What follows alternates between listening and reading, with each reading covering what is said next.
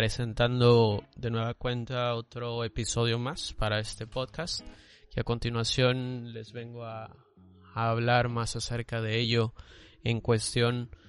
Y quisiera empezar poniendo en contraparte, quisiera poner dos ejemplos, que es la educación tradicional versus la educación digital que actualmente pues es lo que más está teniendo relevancia debido a la contingencia que estamos teniendo hoy en día todos los mexicanos y, a nivel global e internacional también.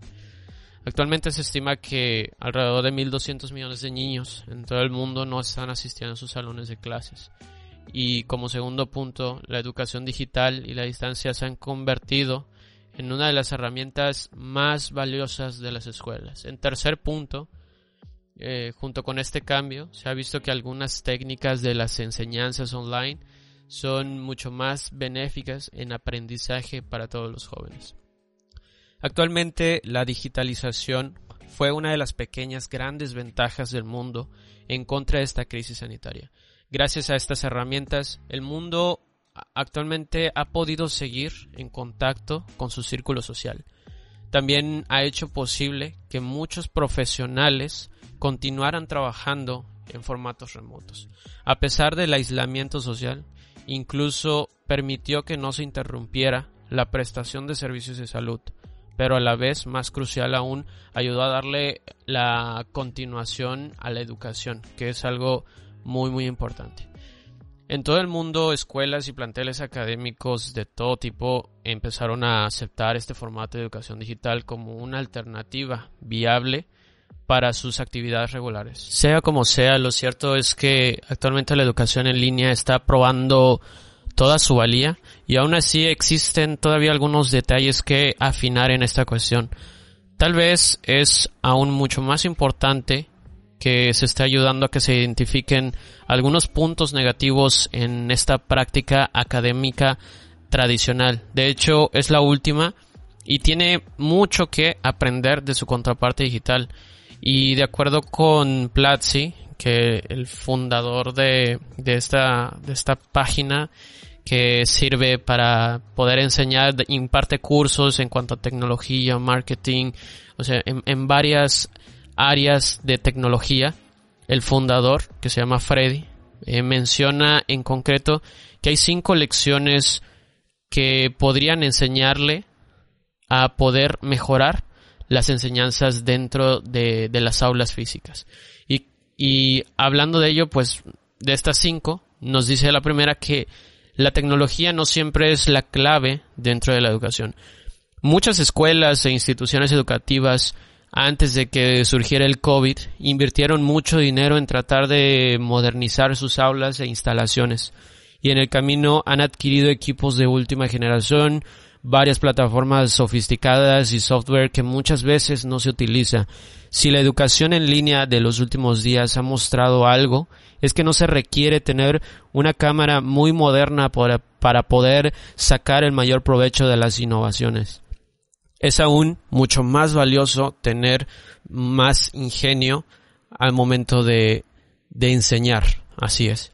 Otro, otro punto que nos menciona es que hay que aceptar las diferencias. Tal y como sucede con los trabajos de home office, que muchos ahora estamos ejecutando desde nuestras casas para poder eh, tanto llevar el, sustento a la familia, para poder sacar adelante el trabajo, pues la educación a distancia con respecto al home office es muy distinta a la presencial. No se puede esperar a tener la misma atención que se suele obtener en un salón de clases más convencional. En este sentido, los profesores y los alumnos deben aprender a ser más flexibles entre sí.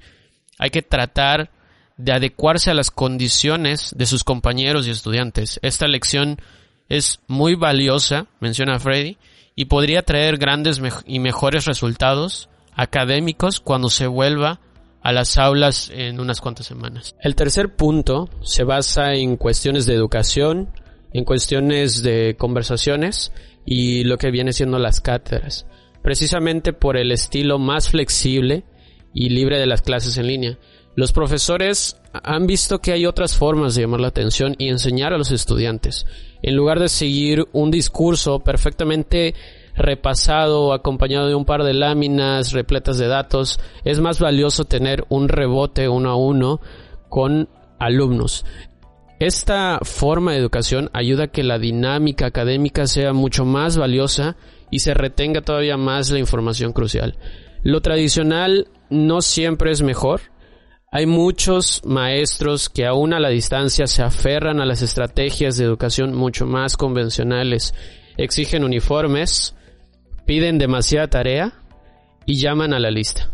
O sea, si bien muchas de estas técnicas yo sé que ayudan a construir el concepto de organización y orden que exige un salón de clases en común, no son las adecuadas para las enseñanzas en línea. Y eso lo deben saber los profesores. Eh, más importante aún, tal vez no tiene un efecto directo en la capacidad de aprendizaje de cada uno de los jóvenes. Ahora pasamos al, otro punto. Eh, toda educación debe ir acompañada de confianza, como en los mejores espacios de trabajo. Los profesores eh, no pueden ir ahí nada más por la vida realizando tareas de microgestión de sus alumnos. Cada, cada estudiante debe estar consciente de todas sus responsabilidades desde, desde, su casa y bueno, eso aplica para los más grandes, ¿no? Porque para los más chiquitos, ahí sí hay que meterles un poquito de manita y decirles, ¿sabes qué? Hijo, tienes que hacer tus tareas Tienes que estar en tus clases, voy a estar al pendiente de ti. Uno como papá debe estar al pendiente de sus hijos en todo momento. A su vez, los maestros deben reconocer que para dar la mejor experiencia de enseñanza, tienen que dejar que los jóvenes tomen las riendas sobre su propio aprendizaje y que cada uno también busque su camino en el medio. El nuevo nivel de confianza podría resultar útil no solo para las clases en línea, sino también para todos los salones. Y esos son los cinco puntos muy importantes que nos menciona Freddy en este sentido en cuanto la educación tradicional y la educación digital.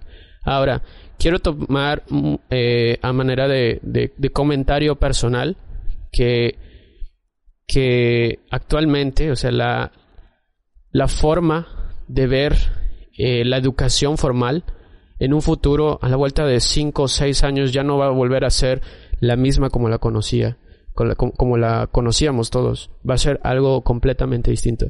Y si hay que adaptarse a eso, hoy todas las universidades deberían estar empezando a innovar en ese sentido.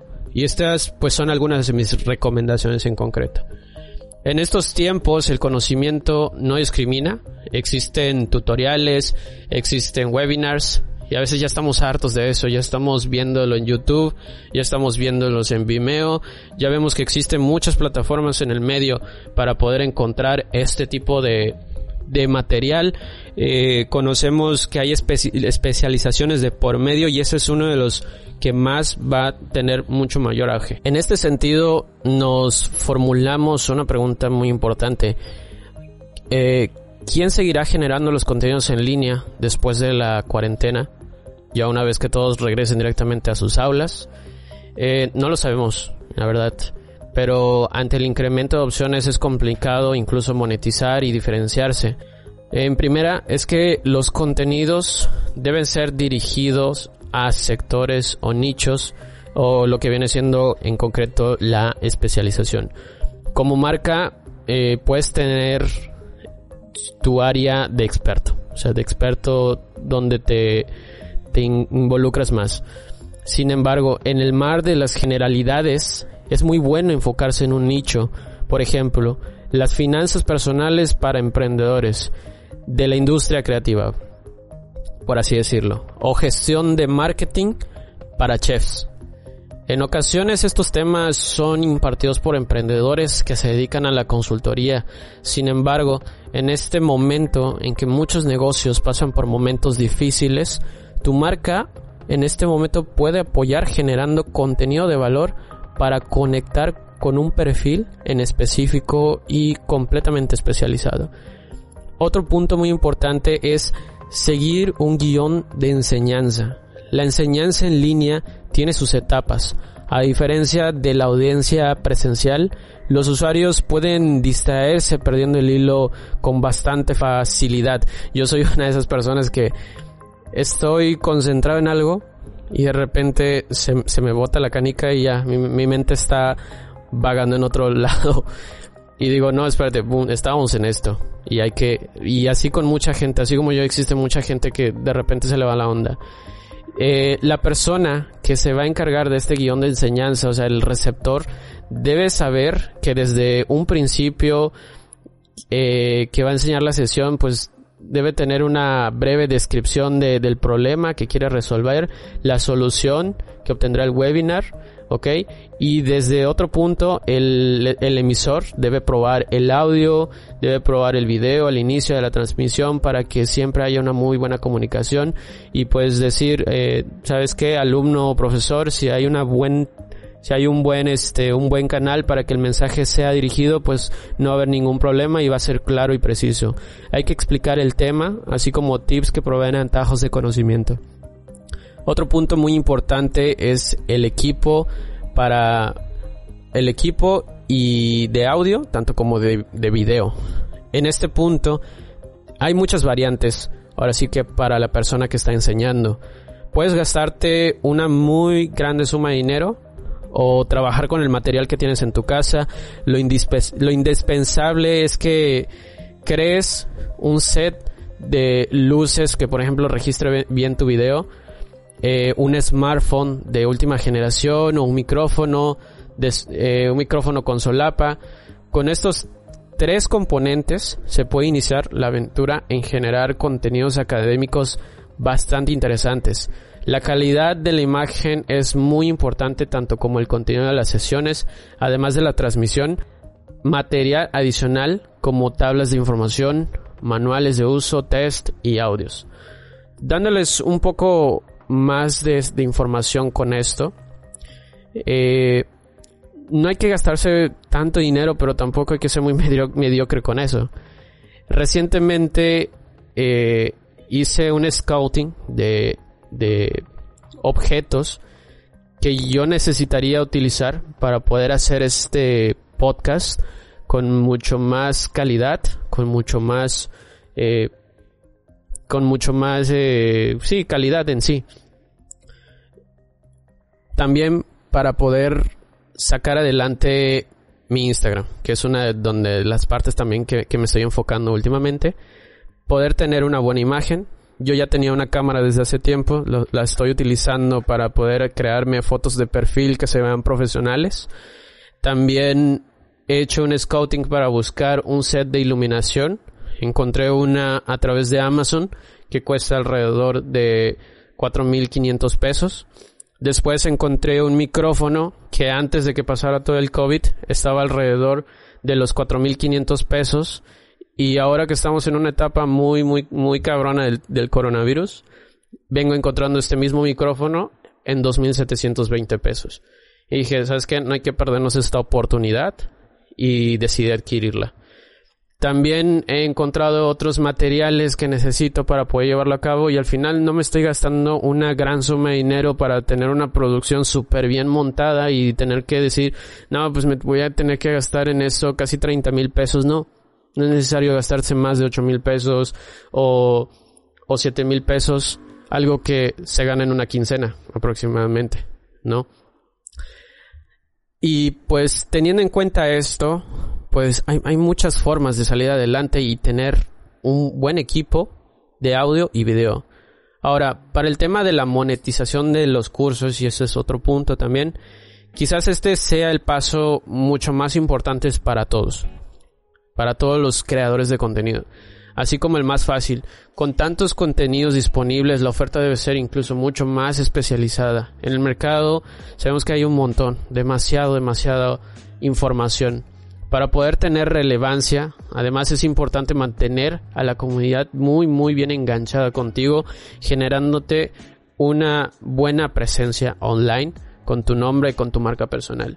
Quienes se han dedicado a esto, como yo, como otras personas que conozco como amigos, como por ejemplo mi amigo Manuel Balames, que está creando su marca personal y está día a día chingándole y saliendo adelante con lo que está haciendo porque sabe que esto es muy importante para él. De alguna manera lo está haciendo. También otra, otra, otras personas que conozco que por sus propios medios, por lo que hacen, por lo que les apasiona, buscan eh, diferenciarse del resto, aunque en el, mercado hayan demasiados, hayan demasiados. ¿Ok? Entonces es muy importante mantener a la comunidad bien enganchada. Y sabemos que es un trabajo casi casi que de tiempo completo. Le vamos a dedicar casi 8 horas.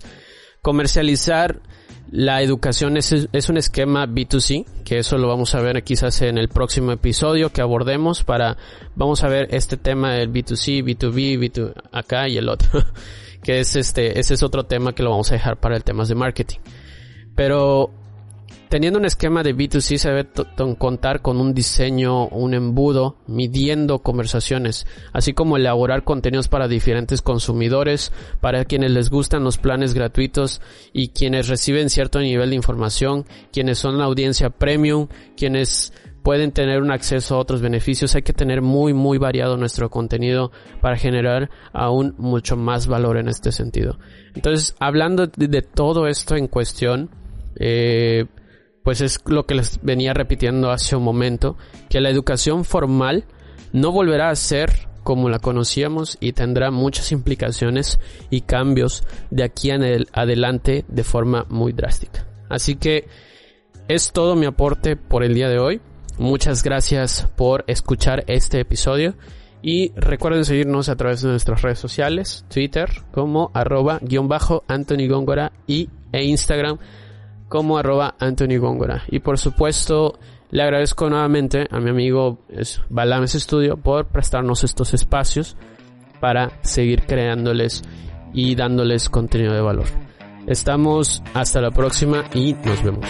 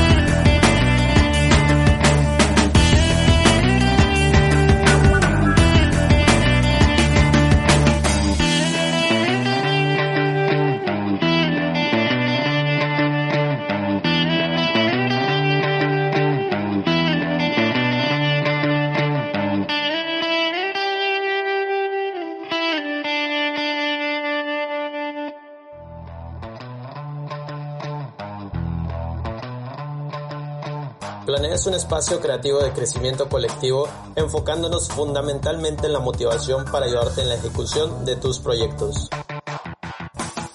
Además, aquí obtendrás información relevante sobre negocios, tecnología, finanzas y desarrollo. Planea con Anthony Góngora.